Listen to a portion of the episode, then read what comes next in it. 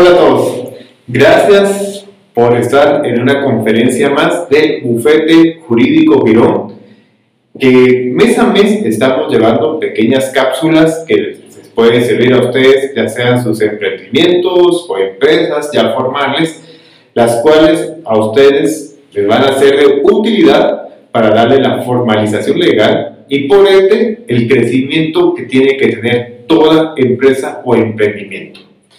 Porque es de recordar que el crecimiento que se hace desordenado no es sostenible, solo el crecimiento que se hace de manera ordenada se hace de manera sostenible, es decir, dura más tiempo y también pasa de generación en generación. Así que muchas gracias por estar una vez más aquí con nosotros. Para los que no me conocen, mi nombre es Américo Girón. Soy abogado y notario, licenciado en Ciencias Jurídicas y Sociales. Tengo una maestría en Derecho de la Empresa por la Pontificia Católica Universidad de Chile. Dirijo el Bufete Jurídico Girón y su empresa hermana, Centro de Conciliación y Arbitraje Sociedad Anónima. Soy catedrático universitario y expositor o conferencista en diferentes entidades como asociaciones empresariales en Guatemala, pero también fuera de Guatemala. Un cordial saludo para todos los que nos ven, tanto en Guatemala como fuera de Guatemala.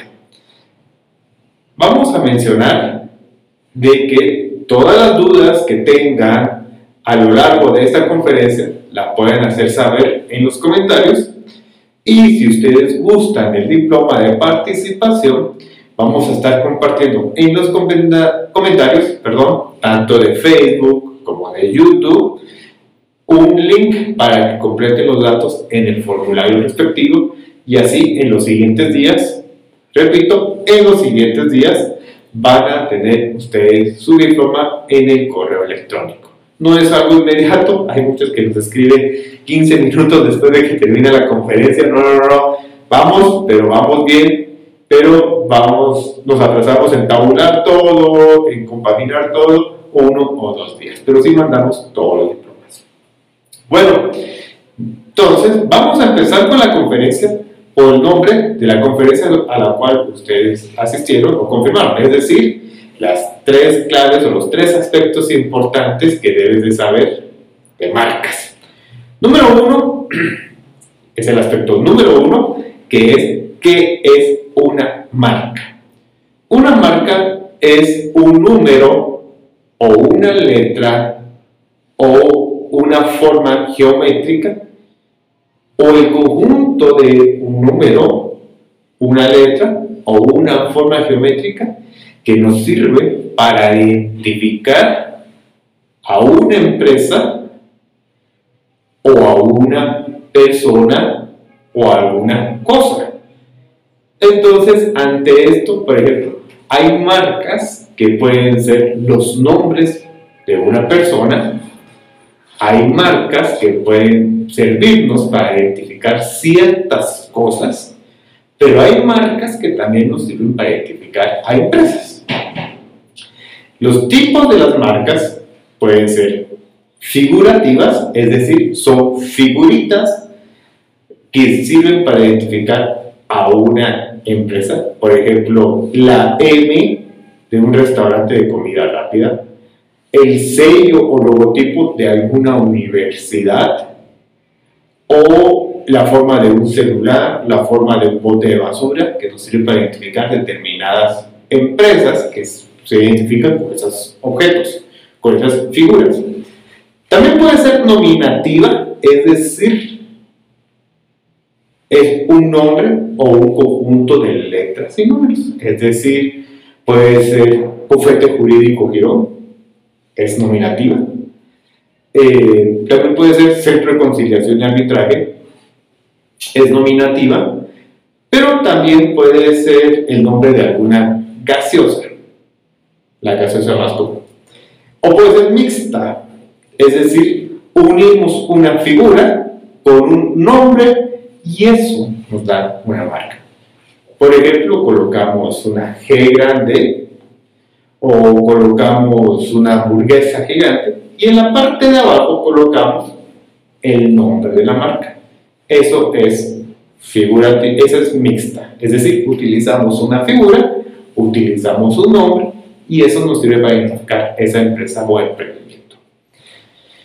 Muchas veces el empresario debe de renunciar a no tener la exclusividad de un nombre o de una letra porque es de uso común. Por ejemplo, el nombre o la letra bufete. Bufete es de uso común, es decir, cualquier persona puede colocarle a su negocio la palabra bufete. Pero cuando se une bufete, jurídico y girón, esa unión es única y por ende nosotros lo patentizamos. Lo mismo ustedes pueden tener una panadería. Panadería o la letra panadería es de uso común. Pero si juntan el nombre panadería Quetzaltenango, puede, puede ser, y Quetzaltenango también es de uso común, tienen que renunciar a la exclusividad de las dos letras, pero unidas hacen de que la marca sea única. Es decir, nosotros en nuestras marcas tenemos que colocar letras que unidas sean únicas o letras que sean nuevas en nuestro vocabulario. Por ejemplo, eh, está el nombre de Tesla. Eso no existía hace 10, 15 años. O Google no existía hace 10, 15 años. O Facebook tampoco no existía hace 10, 15 años. Y son palabras que están colocadas en nuestro vocabulario. Entonces, si son palabras nuevas, no hay que renunciar, pero si son palabras que hemos venido utilizando en nuestro vocabulario durante años, entonces sí tenemos que renunciar al uso exclusivo.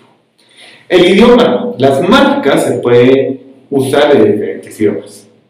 Nosotros, o la mayoría de que nos están viendo, considero hablan español. Entonces podemos utilizar marcas en español, pero hay normas, hay marcas que se pueden utilizar indistintamente el idioma. Ejemplo, Google. No sabemos si es inglés, francés, chino, etc. No sabemos. Pero es una palabra nueva en el vocabulario. Pero hay palabras que son en inglés y se puede utilizar esa marca en inglés ante un mercado que habla español. La diferencia entre una marca y un nombre comercial significa que el nombre comercial es cómo vamos a identificar ese negocio o cómo se va a denominar ese negocio.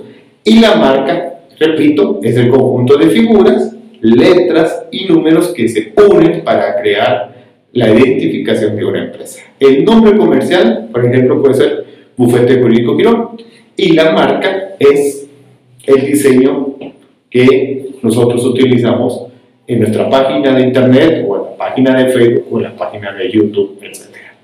La diferencia también con el eslogan es que el eslogan es algo como rítmico, es decir, el eslogan puede eh, ser bufete jurídico Girón, el único bufete de Quetzaltenango. Eso es algo rítmico y es lo que queremos nosotros que se grabe la persona al momento de escuchar nuestro nombre. Entonces, el eslogan es diferente a la marca, es diferente al nombre comercial y es único y es algo más que todo rítmico. Bueno, el aspecto número 2. Empezamos con el aspecto número 2. ¿Por qué inscribir su marca? Número 1, le da propiedad. Las marcas o todo lo de propiedad intelectual es una cosa.